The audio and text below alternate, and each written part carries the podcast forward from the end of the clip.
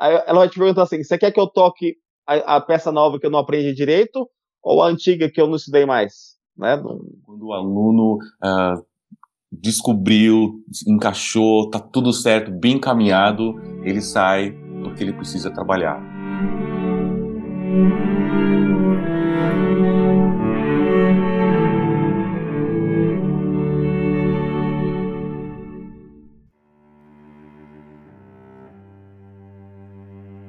Bem-vindos ao Tchau em Pauta. Eu sou o Kaique Fontes. Eu sou o Luiz Guilherme Valder. Eu sou o Alisson Cruz. Olá, pessoal. Sou o Thiago Oliveira. Rodrigo Pessoa. Bom, hoje nós temos dois professores de violoncelo, dois educadores musicais, uh, que foram convidados para falar um pouco sobre a importância da pedagogia do violoncelo, principalmente nos projetos sociais uh, do Brasil. Minha história começou na minha cidade natal, em São José do Rio Preto, onde eu comecei a aprender o violoncelo bem tarde, eu já tinha quase 20 anos de idade. Uh, e aí então, depois de estudar violoncelo ali, tipo, seis meses com professor, depois dois anos sem professor, meio como autodidata, eu tive aulas em Ribeirão Preto com a Svetla Ilieva, da Sinfônica de Ribeirão Preto, fazia aulas quinzenais com ela. E depois comecei a participar de vários festivais de música, sobrevivendo assim, sabe? Uma vez por, por semestre eu me alimentava de violoncelo. Ah, e nessa época eu, eu, já estava dando aula já. Então fiquei durante toda a minha, minha carreira, o Malemar aprendia a segurar no arco do violoncelo, eu já tive que começar a dar aula. Eu lembro que eu tinha seis meses de violoncelo, eu comecei a dar aula do projeto Guri. E, e fiquei nessa nessa dualidade de aprender violoncelo e ter que ensinar violoncelo. E, e na época eu não fazia nenhum dos dois direitos. Uh, durante muito tempo eu não fiz nenhum dos dois direitos.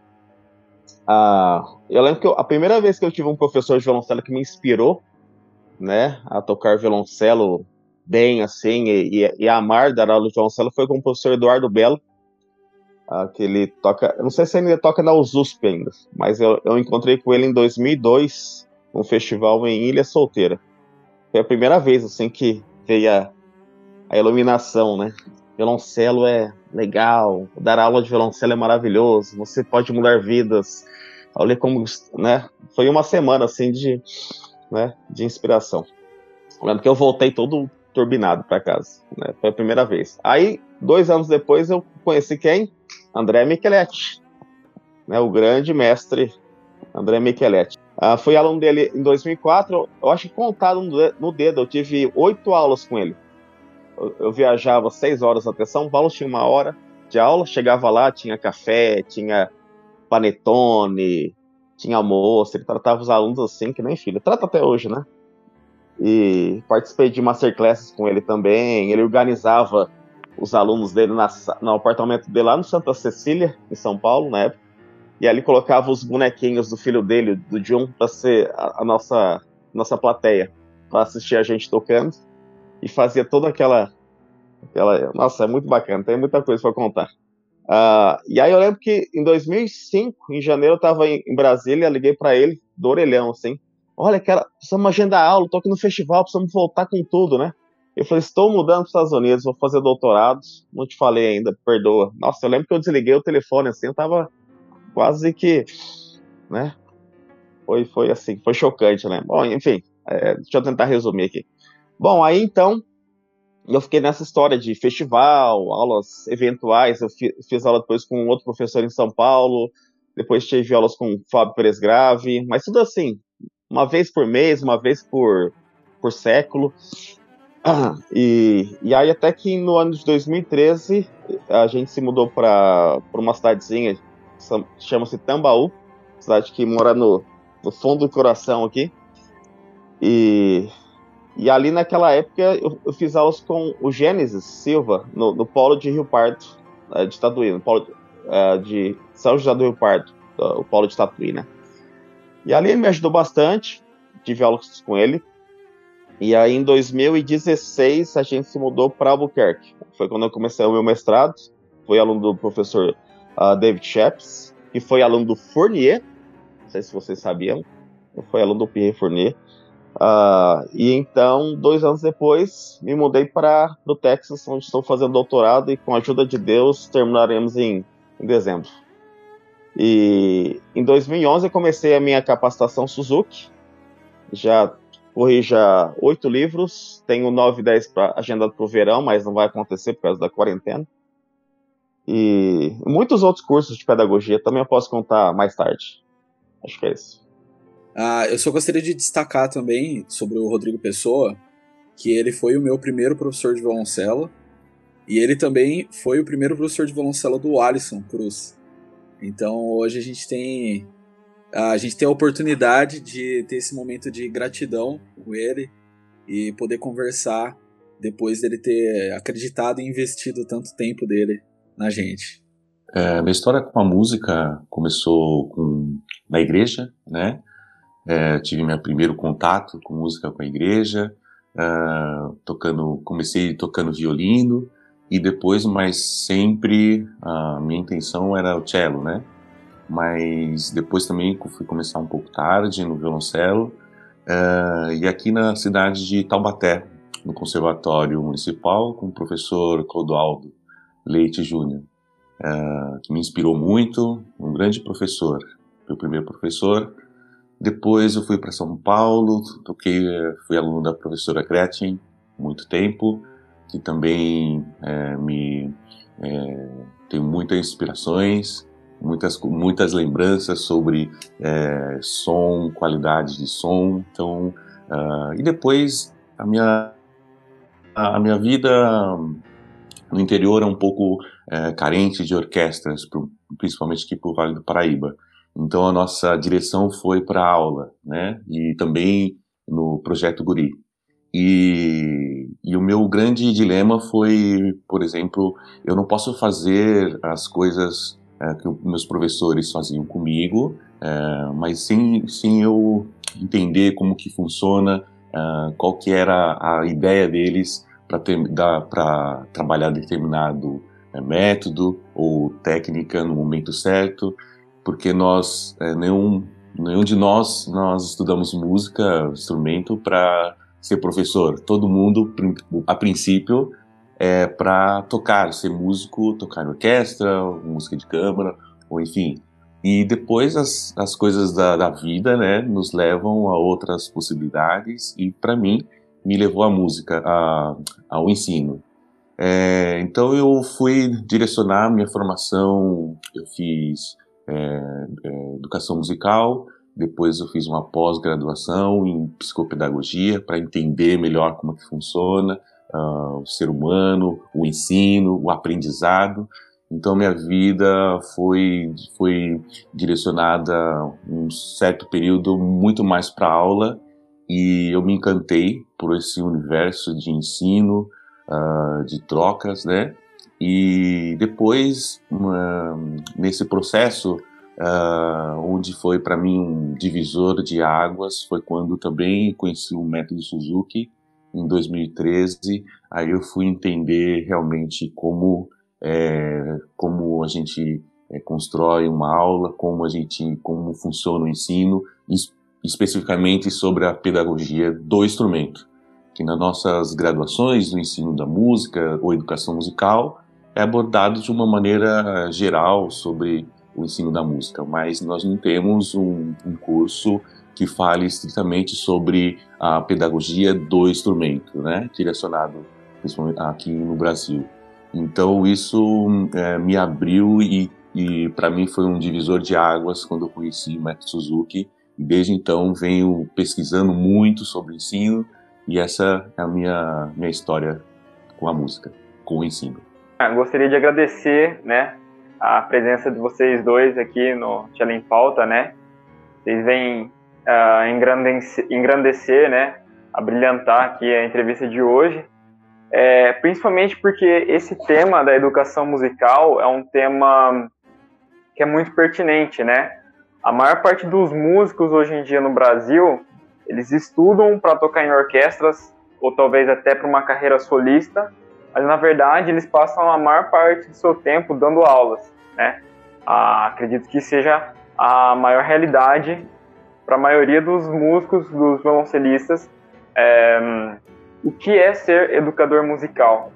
E mais ainda, O que é ser educador musical no Brasil? Pergunta bem, bem complexa, complexa e poderíamos é, ficar é, filosofando bastante sobre isso. Porém, eu acho que é, a primeiro só gostaria de parabenizar vocês, né, pelo trabalho do em Pauta, é, por essa iniciativa. Eu assisti os outros episódios e um, uma fala do, do Fábio, é, eu, eu, quando depois que eu é, recebi o convite de vocês e sobre como é o nosso tema, é muito pertinente. Ele fala, ele falou uma hora que o a função do primeiro, uma das funções, né? Mas uma função importantíssima do primeiro professor de cello é a, é a inspiração pelo prazer de tocar cello que a gente precisa é, contribuir para o aluno, né?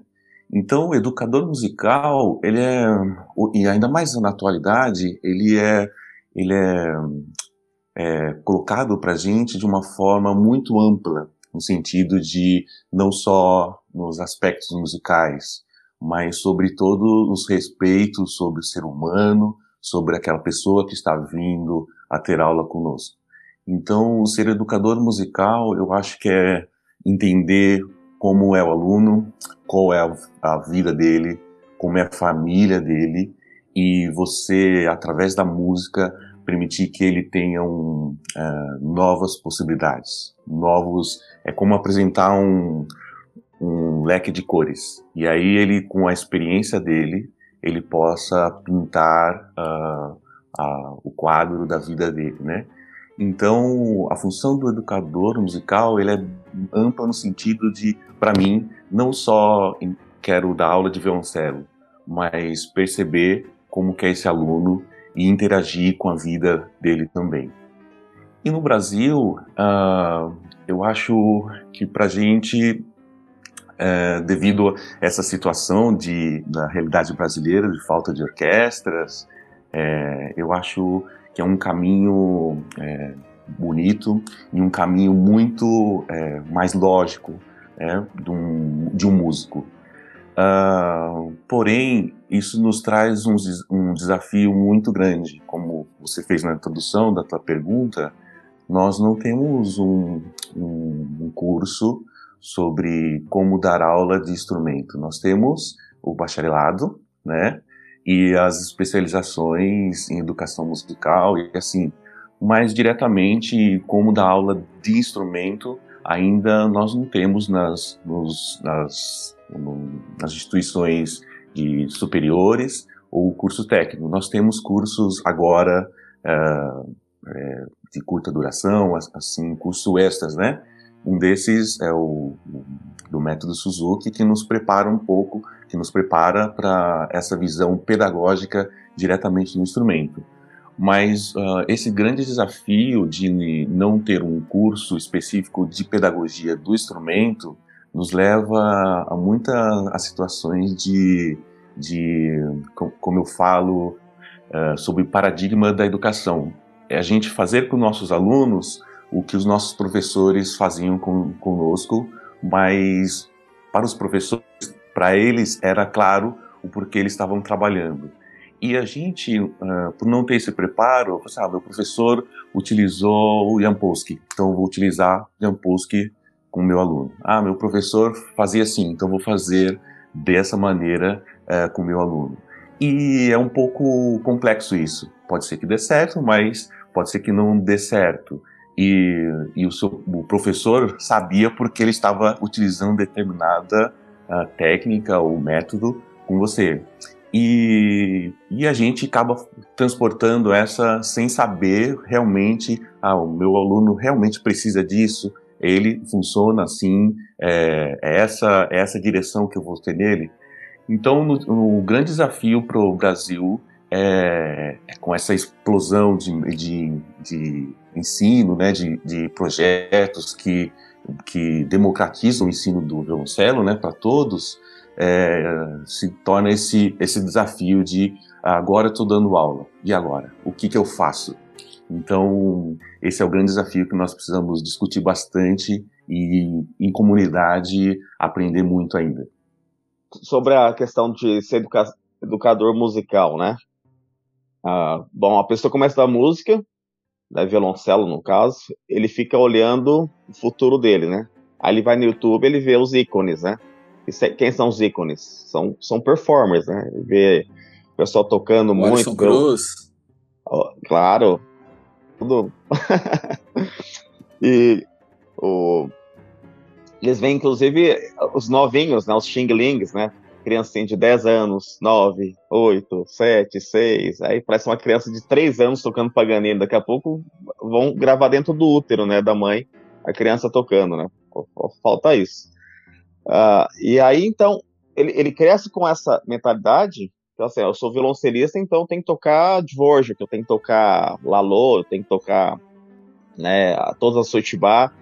E aí ele, ele enxerga a profissão de professor como bico, né? É, quando aparece a, a, profissão de professor, ele está estudando violoncelo, ela fala assim, ó, precisa de um professor de violoncelo aqui. Claro, vou fazer porque eu tô, preciso de dinheiro, né? Então ele tem essa visão, tipo, ah, é só por agora, porque eu preciso do dinheiro. Né? Grande parte pensa assim, né? Porque não faz parte do plano de carreira dele. Não pensa, ah, eu vou estudar violoncelo porque eu vou dar aula para crianças carentes numa comunidade tal, né? Claro, pode ter gente que pensa assim, né? Mas uh, você não, não escuta muito, não é muito comum, né? Então o plano de carreira tá sempre assim, né? Você vê os novos, eles pensam que eles vão virar solistas, né? É, você vê um, um menino de 14 anos, ele imagina que ele vai tocar como solista. Isso é comum né? E ele nunca ganhou o, um concurso, assim, né? Sei lá. Eu já vi muita gente chegar assim no, no numa idade assim e não e demorar para cair a ficha, né?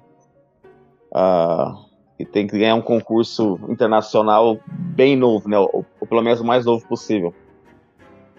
Ah, e aí então eu, eu vejo essa essa esse, essa visão, né, de, de performer e em segundo plano o de professor.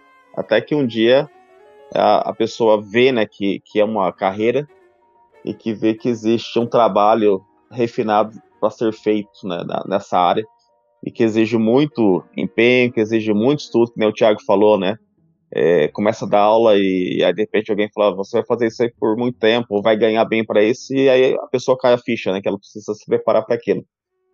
Uh, e eu vejo assim como que é importante a, educação musical, tanto na formação de crianças, né, na questão da formação da, do ser humano mesmo, né? E de adultos que, que precisam também aprender violoncelo, né? Chega um adulto em você, ela, ela tem 40 anos, ele é advogado, ele quer aprender violoncelo, e aí? Né, por que, que ele precisa aprender violoncelo? Né? Ele, de repente ele foi no, no psicoterapeuta, alguém falou para ele, ou ele está buscando essas novas habilidades aí para estarem desenvolvidas. E uma coisa interessante que eu vi que acontece aqui, na, aqui no Texas, ou nos Estados Unidos em geral, são as orquestras cívicas. As orquestras cívicas são orquestras formadas por pessoas que têm a sua profissão e também são musicistas. Né? São músicos, são musicistas. E eles formam essas orquestras, eles tocam um repertório B, né? E, e você vê algumas orquestras tocando até bem, assim, né?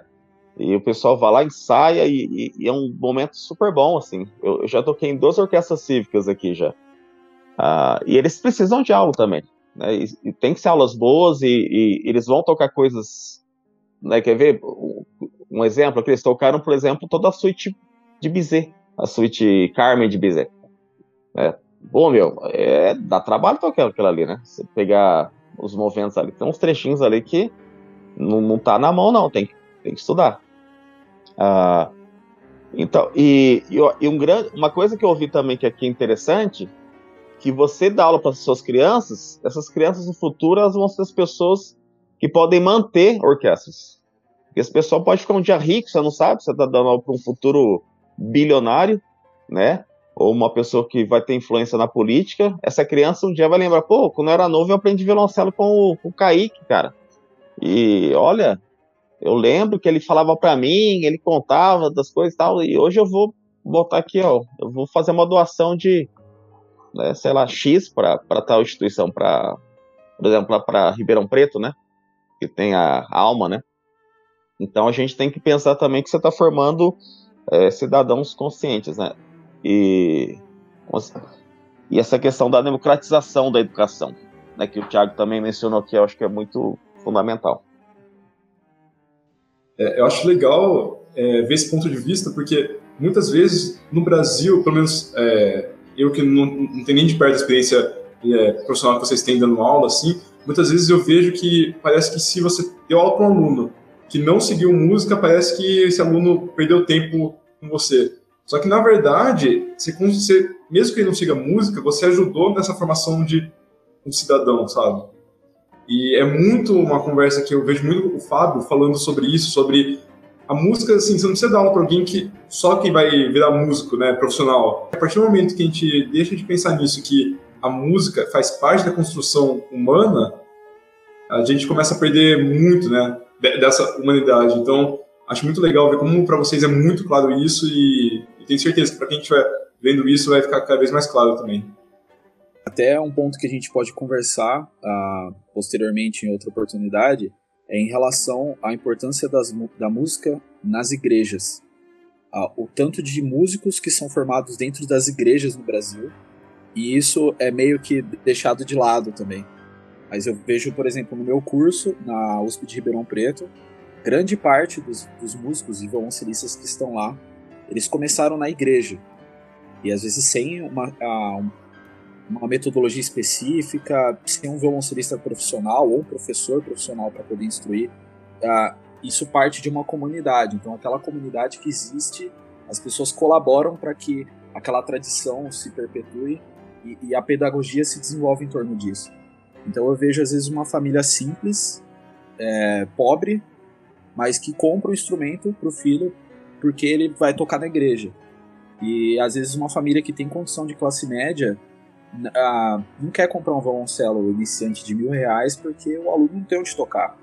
Se a gente começa, como vocês disseram, esse filtro da performance ele acaba limitando a visão para todas as possibilidades que o instrumento pode trazer. Porque quando a gente está falando de um instrumento musical, a gente está falando de música. E isso é exterior a toda essa problemática né, que a gente trata como violoncelista. E outro ponto importante em relação à infância. A importância que a gente dá para a infância e como a música, como ser um professor na infância pode ter esse impacto a longo prazo. Porque, por exemplo, eu comecei tardiamente na música também, mas muito da disciplina que eu trouxe para o violoncelo, que me ajudou a me colocar nesse caminho e otimizar, de certa forma, o processo, eu aprendi no esporte, quando eu era criança. Então, muitas coisas eu lembro do meu professor de judô, por exemplo. Você vai entrar no tatame, você não pode entrar. Você tem que pedir licença, tem um sinal de respeito, tem a hora para você pedir para beber água, tudo isso. Então, esse contexto envolve um processo que as coisas elas têm começo, meio e fim. E elas têm hora para começar e hora para terminar. Então, quando a gente tá, você está dando aula para um aluno de 3, 4, 5, 7 anos, você está criando essa, essa base de crenças nele também e criando essas convicções e esses parâmetros que vão muito além da música também. Então, a, questão de você servir o seu tempo para um aluno, mesmo que ele não pense em seguir com o violoncelo profissionalmente, mas o universo da, da música, né, o violoncelo, é muito mais do que isso.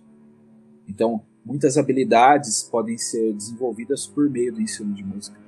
E aí quando a gente se depara com essa situação que você senta e você tem um aluno de 5 anos na sua frente com um violoncelo, você a primeira coisa que pode vir aquela preocupação intuitiva é, pô, como que eu vou fazer esse aluno tocar?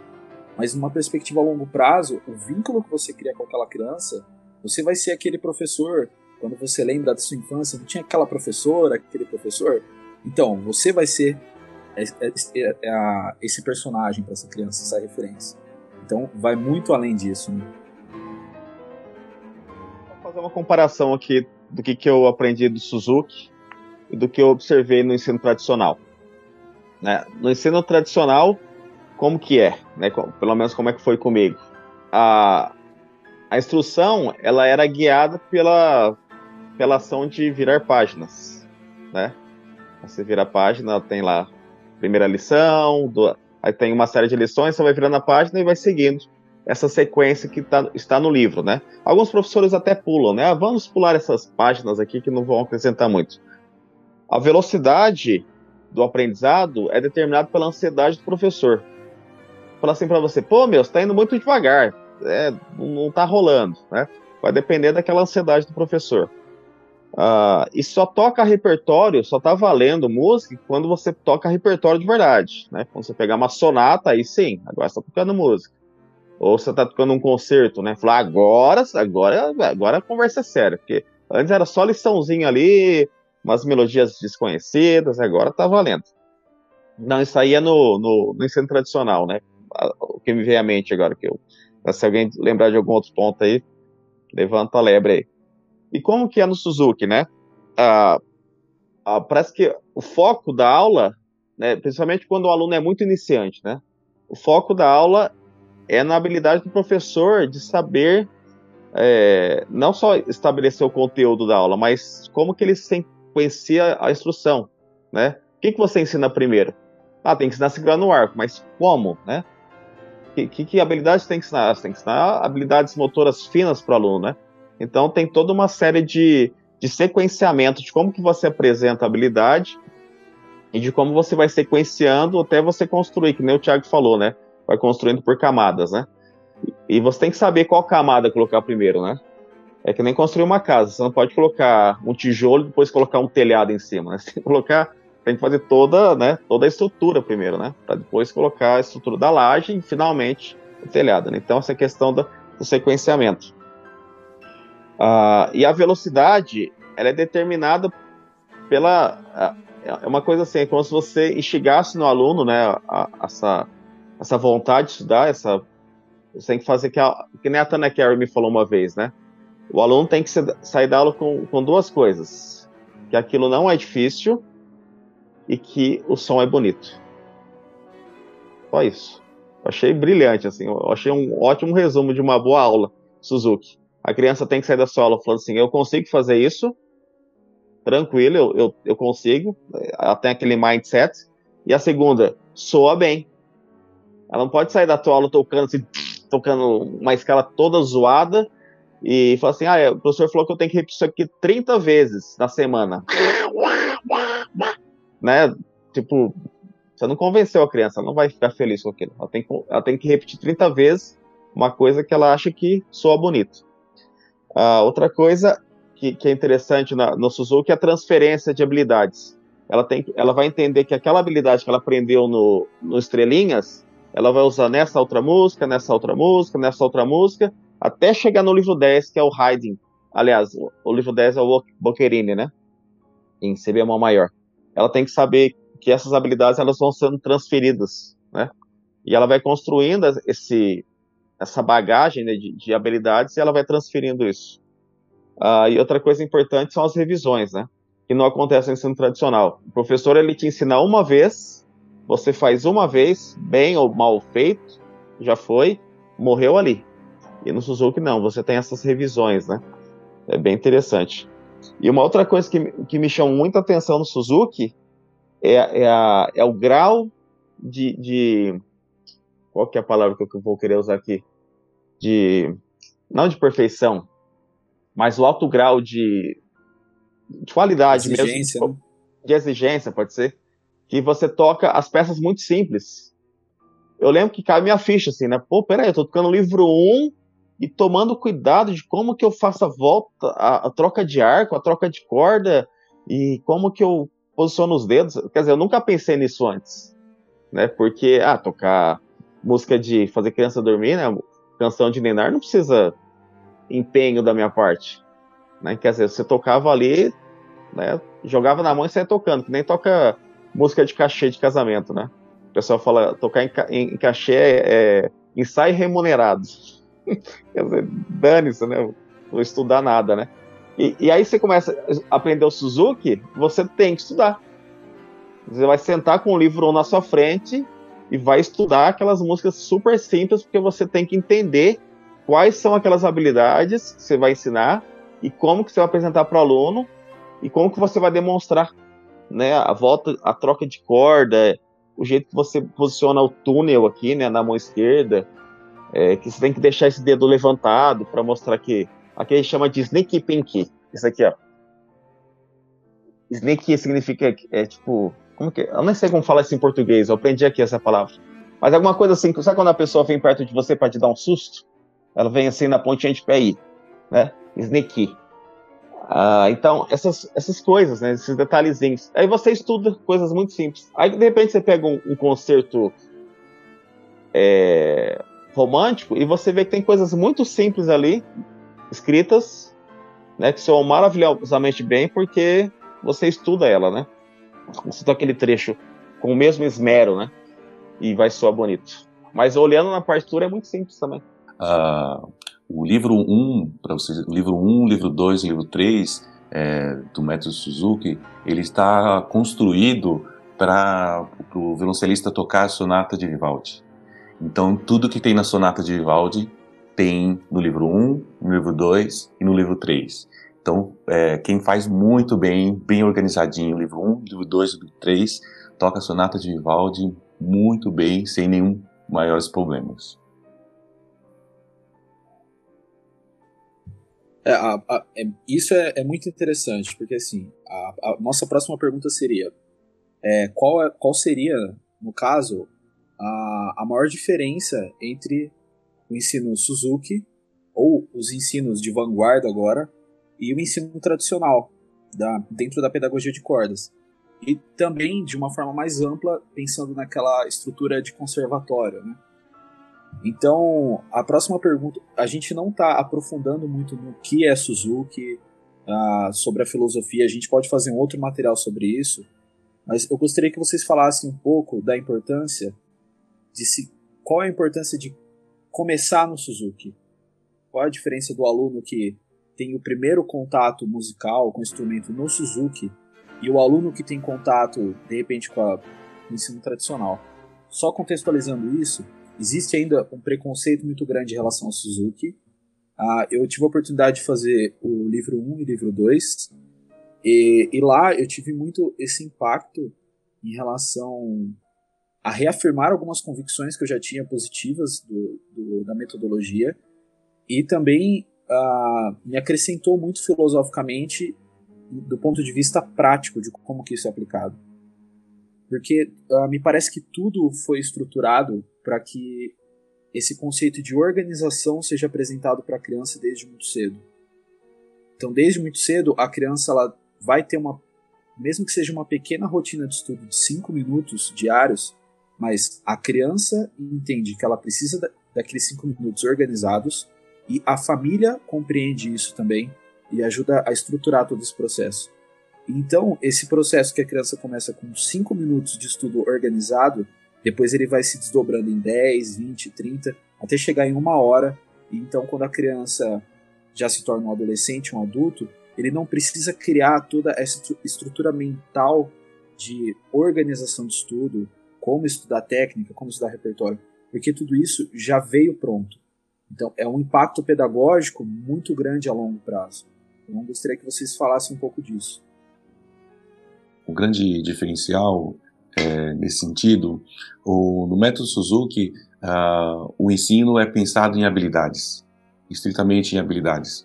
Em diferente uh, do ensino tradicional, que nós temos os métodos, vamos seguindo as lições, mas o, o, no ensino do método Suzuki é muito forte e está muito é, condicionado à habilidade. Por exemplo, uh, a minha uma aula eu quero ensinar para o aluno uh, a, a, forma de como senta na cadeira. Então eu vou de, desenvolver diversas estratégias para que essa habilidade de sentar na cadeira relaxado e equilibrado aconteça. Uh, em seguida, as músicas estão construídas progressivamente. Então, uh, cada música no método Suzuki está pensando em uma habilidade específica da técnica do instrumento.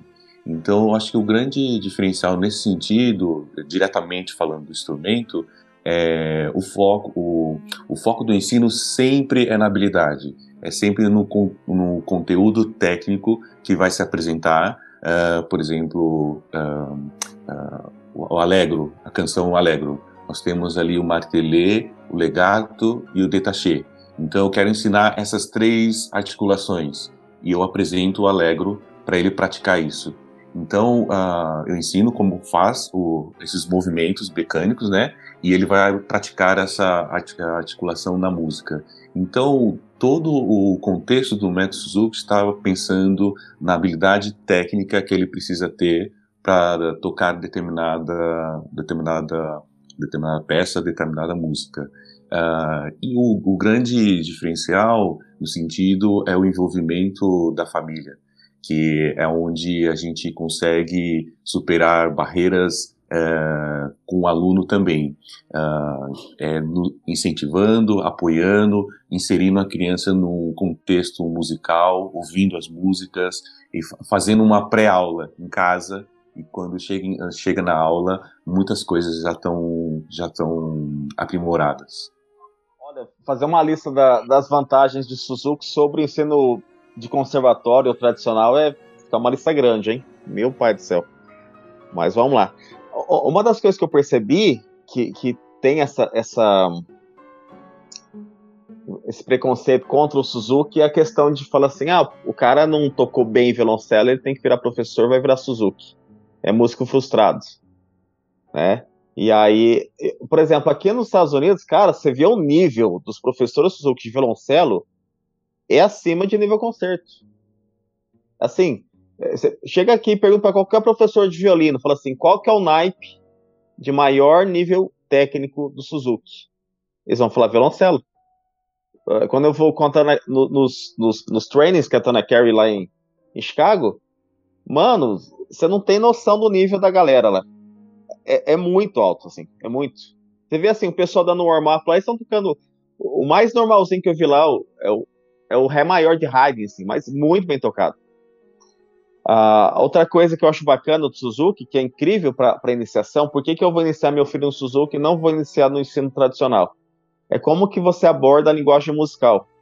No ensino tradicional, eles colocam um livro na frente do aluno, né? Eles é, nas igrejas acontece muito isso, né? Ensina-se primeiro a teoria musical, né? Para depois ensinar a, a, realmente a música em si, né? A matéria-prima vem depois. Isso é muito frustrante, né? Que nem diz o Luciano Pavarotti, é que nem fazer amor por correspondência, né? Ensinar música por teoria musical. Imagina, a pessoa escreve, né? Vou abraçar você e não sei o que, sei lá. Enfim. Uh, Aí no Suzuki você ensina a criança a, a memorizar. Cara, você tem noção que no, no, começo do Suzuki você já ensina a forma musical? Não é incrível isso? Esse dia eu estava conversando com o irmão na igreja e eu fui falar para ele sobre forma musical. Ele falou: não, isso aí é muito avançado.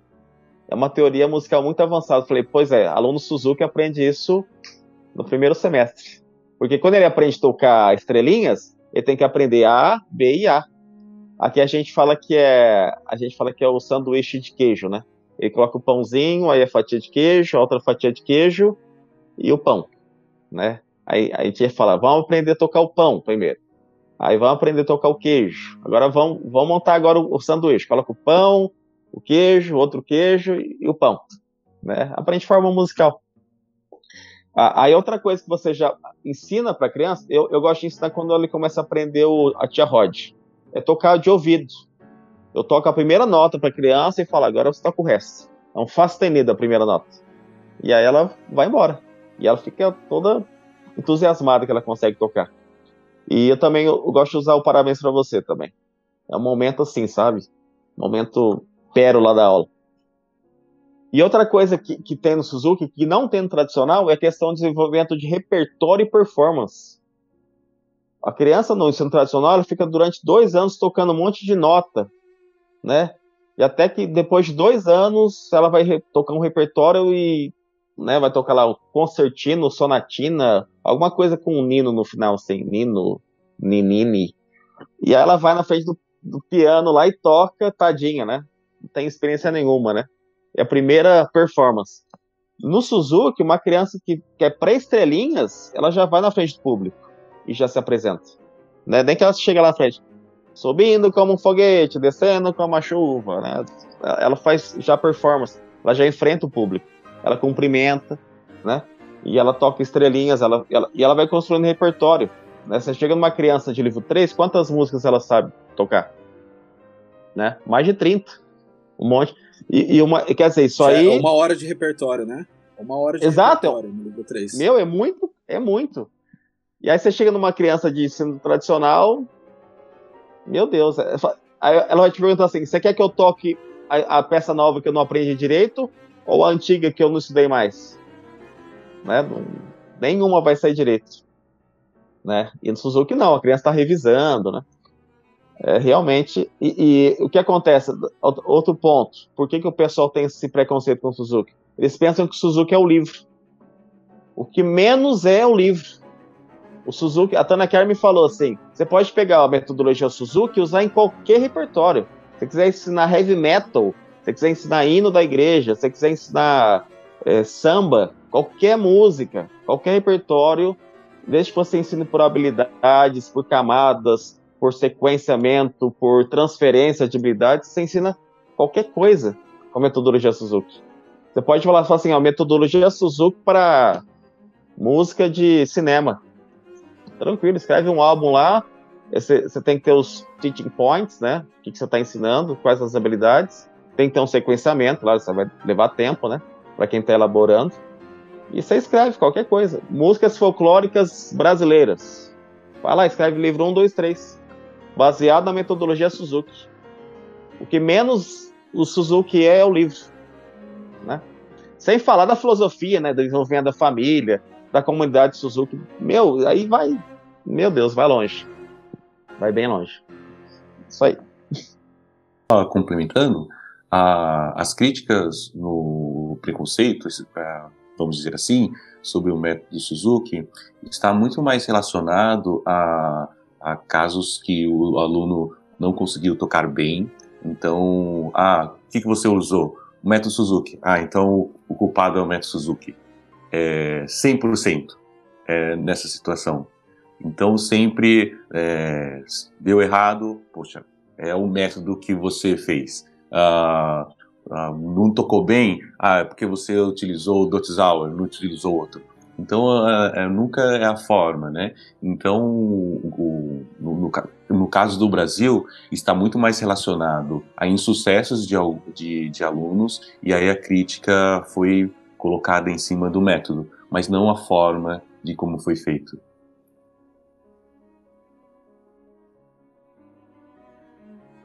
Oh, desculpa, Gui, só, só último adendo. Eu acho que um ponto importante também que gerou um pouco desse preconceito foi o foco exclusivo e redutivista na questão da repetição. Porque a partir do momento que a gente pensa que. Porque tem aquela coisa. O Suzuki é uma metodologia criada por japoneses. E já existe esse paradigma dos japoneses serem. Né, os asiáticos em si, eles terem essa questão da dedicação e do foco e da persistência no processo. Então, uh, eu já tive contato com algumas pessoas que dizem: pô, mas é, não adianta você colocar o aluno para ficar repetindo, abrir abrir estrelinha, que isso aí vai ser chato para ele, vai ser.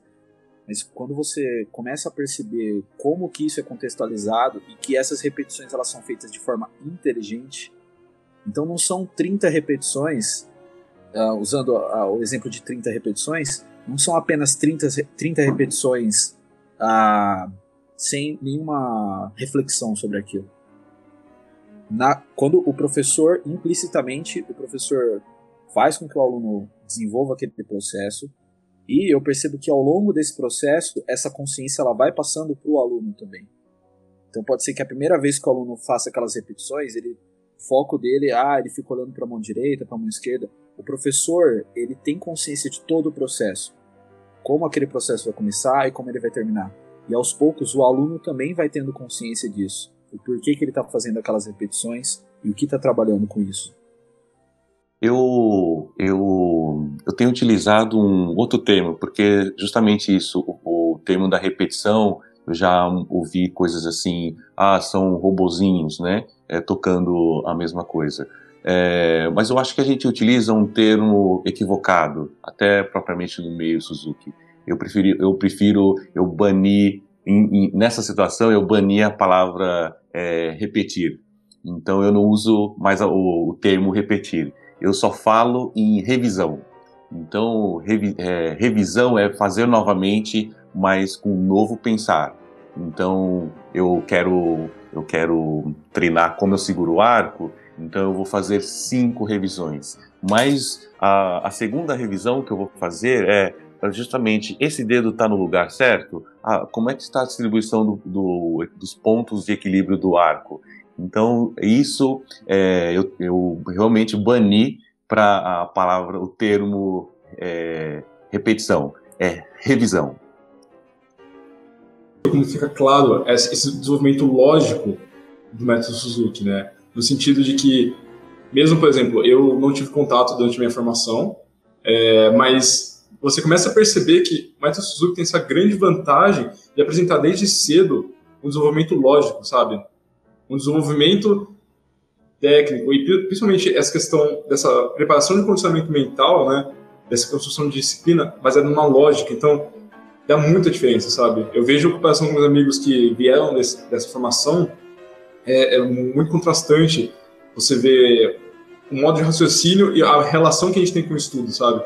E principalmente nessa questão que o Rodrigo falou de é, você começar a ter uma relação saudável com o estudo, né?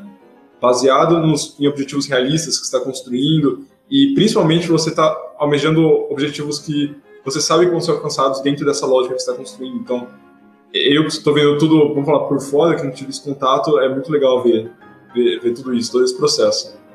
E eu vou aproveitar agora e fazer a nossa quarta pergunta. E, bem, vocês têm uma experiência vasta, assim, absurda de, de ensino. E a gente queria saber um pouco da opinião de vocês sobre a importância e principalmente sobre a eficácia desse ensino coletivo em projetos sociais. O ensino, coletivo é, é, fantástico. Eu acho que é, todos deveriam ter essa experiência uh, uma vez na vida. Uh, e, e, se falando de, de início, fica mais fantástico uh, pelo grande respeito que se constrói no ensino coletivo, sabe? É, não existe. O ensino coletivo te dá a possibilidade de trabalhar coisas superiores à música, é, em, em, em, situação de respeito, de coletividade. Eu preciso esperar, eu preciso olhar, observar o meu, o meu colega tocando, dou dicas. É, todos os professores é, eu assistia às entrevistas e via muito as situações de aula, né? Tanto o Fábio quanto o André Micheletti falava sobre essas aulas em que cada um opinava na execução do outro, nesses, nesses aulão, né, que eles falavam. E o ensino coletivo uh, ajuda muito isso, porque e, um, no, no, sistema de ensino coletivo nós vamos ter várias pessoas, uh, todo mundo se observando, como um toca, como o outro, como o outro toca, como um segura no arco, como um produz o som. E o professor, o grande desafio do professor é construir esse ambiente já desde, desde a da primeira aula, é um ambiente super positivo. Uh, o, um ponto importante do ensino coletivo, no caso de cordas, uh, é, é, já a produção de, de de, de som já desde o prim, de princípio, né? E um se ajudando o outro. Então, a forma de ensino do, do ensino coletivo nos, nos ajuda essa, essa, essa convivência no universo musical sem, sem milindre, sabe? Sem uh, julgamentos. Eu, eu acho que, para mim, esse é um ponto uh, crucial do, do ensino coletivo eu fiquei surpreso quando eu mudei para cá foi a questão do ensino coletivo heterogêneo ser tão forte aqui. Né? Dava a impressão assim, né? A, se você toca violoncelo, você só ensina violoncelo, né? E aí que isso que é, né? Você não vai ser um picareta, né? Que vai ficar querendo ensinar violino e viola, né? Você é violoncelista, pô, né? Aí eu cheguei aqui e não vi isso. Eu vi violoncelista ensinando violino e vice-versa. Violino ensinando violoncelista. Aliás, estão todos os quatro instrumentos. Né? As escolas públicas aqui, você vai numa, na escola dos meus filhos, por exemplo, do, do Abel, que, que é middle school, que no Brasil seria de sexto a nono ano. O que, que é no Brasil? É ensino fundamental 2, né? é, é, aqui é middle school. Tem quatro orquestras. Quatro orquestras, aí tem quatro bandas, tem quatro corais, tem quatro grupos de dança, né? Enfim, mas vamos falar do meu filho. É, é, nessas quatro orquestras tem lá orquestra iniciante, intermediária, avançada e a varsity. A varsity é, é o top das galáxias. É o que no projeto Guri eles chamariam de grupo de referência, né? Ah, e aí, e, e, o ensino todo é galgado em. Galgado é uma palavra boa? Nem sei o significado. é, ensino coletivo, heterogêneo. Né? É um professor sozinho, com, sei lá, 20 alunos, ensinando desde do, do zero. E você precisa de ver a habilidade desse, desse pessoal de, de orquestra, é incrível. É incrível. A, a, leitura musical deles, a precisão de ritmo é fenomenal, assim. Eu tô para te dizer que tem, tem orquestra profissional nível base no Brasil que vai ter músico que vai perder na habilidade de, de leitura à primeira vista para esses alunos, cara. Sem exagero. Uh, e, e, claro, tem uns problemas técnicos, né? Por exemplo, você vai numa escola, na escola do meu filho, que a professora é violinista, os violoncelistas têm um monte de problema técnico, né? Você vai numa outra escola aqui que o professor de orquestra é violoncelista, os violinistas têm problemas técnicos, né? Porque o, o instrumento primário do professor vai influenciar nessa qualidade. Então tem seus prós e contras, contras né? Ah, outra coisa que, que, eu acho bacana do, do ensino coletivo é, é, a, é, a, experiência de orquestra, a experiência coletiva de orquestra logo desde as primeiras notas, né? É, é uma coisa que eu vejo que nas igrejas não tem. Aliás, estão começando a ter agora, né? Na minha igreja mesmo, na, na igreja do Tiago, que é a congregação, ficava aquele ensino individual e aí quando jogava o aluno na orquestra, ele ficava ali tocando um monte de nota fora, assim, né? E é, porque ele nunca, ele nunca tocou né, na orquestra. De repente ele tem que tocar 50 hinos em todas as, as tonalidades, indo com 50 bemóis lá.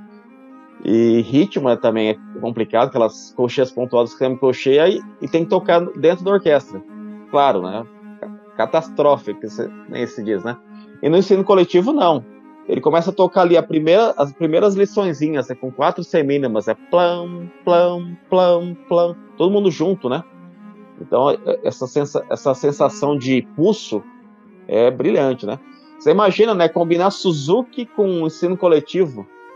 Meu, o cara vai ele vai sair com experiência de orquestra, de grupo de câmara, de solista, de restalista, assim, nos primeiros meses. Né? Queria aproveitar e puxar também um outro lado da conversa, mas uma reflexão que aqui no Channel Pauta a gente fala muito sobre, que é vocês tiveram, vocês têm contato frequente com estudantes de todas as idades, e a gente sabe que no Brasil tem um contraste muito grande com a idade que a gente começa. No Challenge Pauta, não teve ninguém que começou muito criança, sabe, abaixo de 10 anos.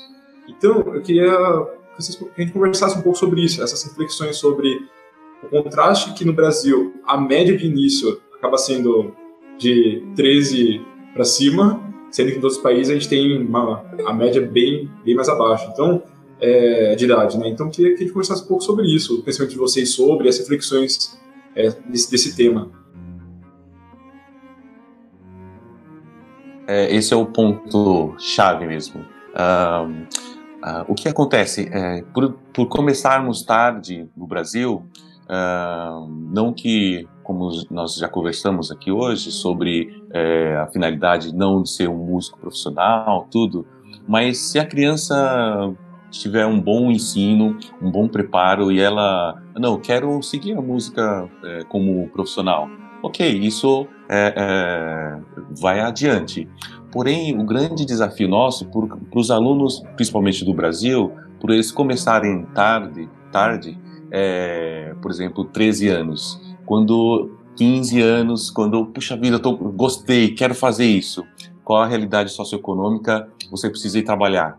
Então, acaba deixando o instrumento para ajudar a família na sua subsistência. Então, eu via muito aluno isso no, eu fui eu fui é, também supervisor no projeto Guri e a, o grande lema dos professores também falavam isso, né? Que é, quando o aluno ah, descobriu, encaixou, tá tudo certo, bem encaminhado, ele sai porque ele precisa trabalhar. É, quando uma criança que começa cedo, com três anos, eu tenho um aluno de três anos, é, quando ele chega nos 15 anos, ele já tem um potencial de não, eu quero entrar numa orquestra jovem. Se é a necessidade de ajudar a família, ele pode entrar numa orquestra jovem, ganhar o seu dinheiro e continuar se ele quiser ser músico. Ou se não quiser, ok, ele teve uma experiência positiva com a música e foi trabalhar ou foi estudar aquilo que ele, ele gosta também. Mas ele tem essa possibilidade começando cedo, ele tem essa possibilidade, possibilidade de quando chegar com 15 anos, ele ter essa possibilidade de decidir, ah não, eu quero continuar e eu posso continuar, não, não simplesmente eu quero, mas não posso. Então, e isso já vem mudando uh, com, com o método Suzuki também teve a sua contribuição, mas isso já vem mudando muito no Brasil. Hoje nós temos instrumentos menores que está chegando é, ainda é um pouco difícil, mas ainda chega com mais facilidade do que há cinco anos atrás. Então, nós temos cello é, 1,32, nós temos cellos um décimo, uh, então o que permite as crianças uh, menores a praticar.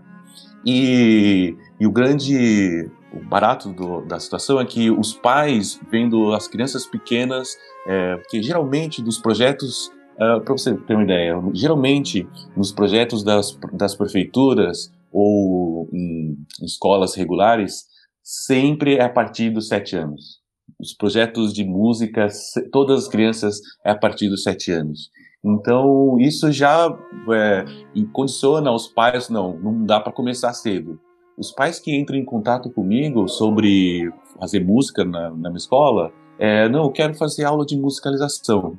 Quantos anos seu seu filho? Ah, tem três anos, tem quatro anos. Então, aqui a gente já começa uh, o instrumento, três anos a gente já começa o instrumento. Gostaria de uh, agradecer pelo convite, fico muito, muito honrado em poder contribuir. Eu, as pessoas que me conhecem, eu sempre uh, converso, eu gosto muito de falar sobre ensino. eu acho que quanto mais a gente o Rodrigo falou sobre a comunidade norte-americana, né, que tem várias associações, então é uma comunidade muito forte de compartilhamento de ideias, de aprendizado. Então eu, eu sigo mesmo esse mesmo pensamento de quanto mais a gente compartilhar o que o, um pouquinho que a gente sabe, com mais um pouquinho do outro, com mais um pouquinho, a gente é, é, vai construindo uma bagagem bem legal. Então quero parabenizar vocês por Tchelo em Pauta, pela essa essa belíssima iniciativa e eu, fiquei muito feliz por é, ter essa, essa mais um canal de, de aprendizado do violoncelo da comunidade de violoncelo. Então, é, um, parabéns a vocês e vida longa aí o canal.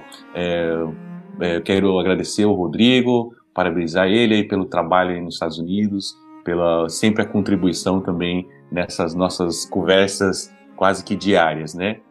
achei essa oportunidade de ouro, né? Porque primeiro está sendo um reencontro aí com o Alisson e com o Kaique. Né? O Alisson mesmo, acho que faz tempo que não tive uma conversa assim, né? Ao mesmo tempo, né? Nem com o Kaique também, né? Sempre, é troca de mensagem pelo WhatsApp. Então foi, é, foi uma, um reencontro de pessoas queridas.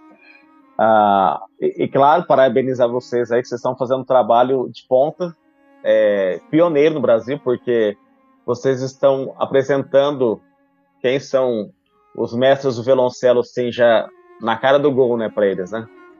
Uh, uma vez uma professora que falou, né, quem são quem são os, os, professores, né? Quem são os mestres de violoncelo, né? Ela falou assim, não sou eu. Ela falou assim, os mestres são Ian Starker, é o, o, que, o que morreu né, dois dias atrás, o Len Harrell. Esse pessoal são os mestres, né? Você tem que seguir eles, né? Eu estou te dando instruções, né? Mas os grandes mestres são eles, né? Esse pessoal que está lá, na, lá no Olimpo, né? Da, da música, né? E o Charlie Paulo está fazendo isso, né? Vocês estão levando o público, o grande público, diretamente para esse pessoal, né? Ah, e, o Thiago, né? Pô, o Thiago, a gente trabalhou junto no Projeto Guri, a gente está sempre trocando figurinhas, nem falou, né? Ele está fazendo um trabalho super bacana lá na cidade dele, em São José dos Campos, né? Com o estúdio Suzuki dele e trazendo professores também ali para a região. Tem feito um trabalho, ó, top de linha. Parabéns aí, Tiagão.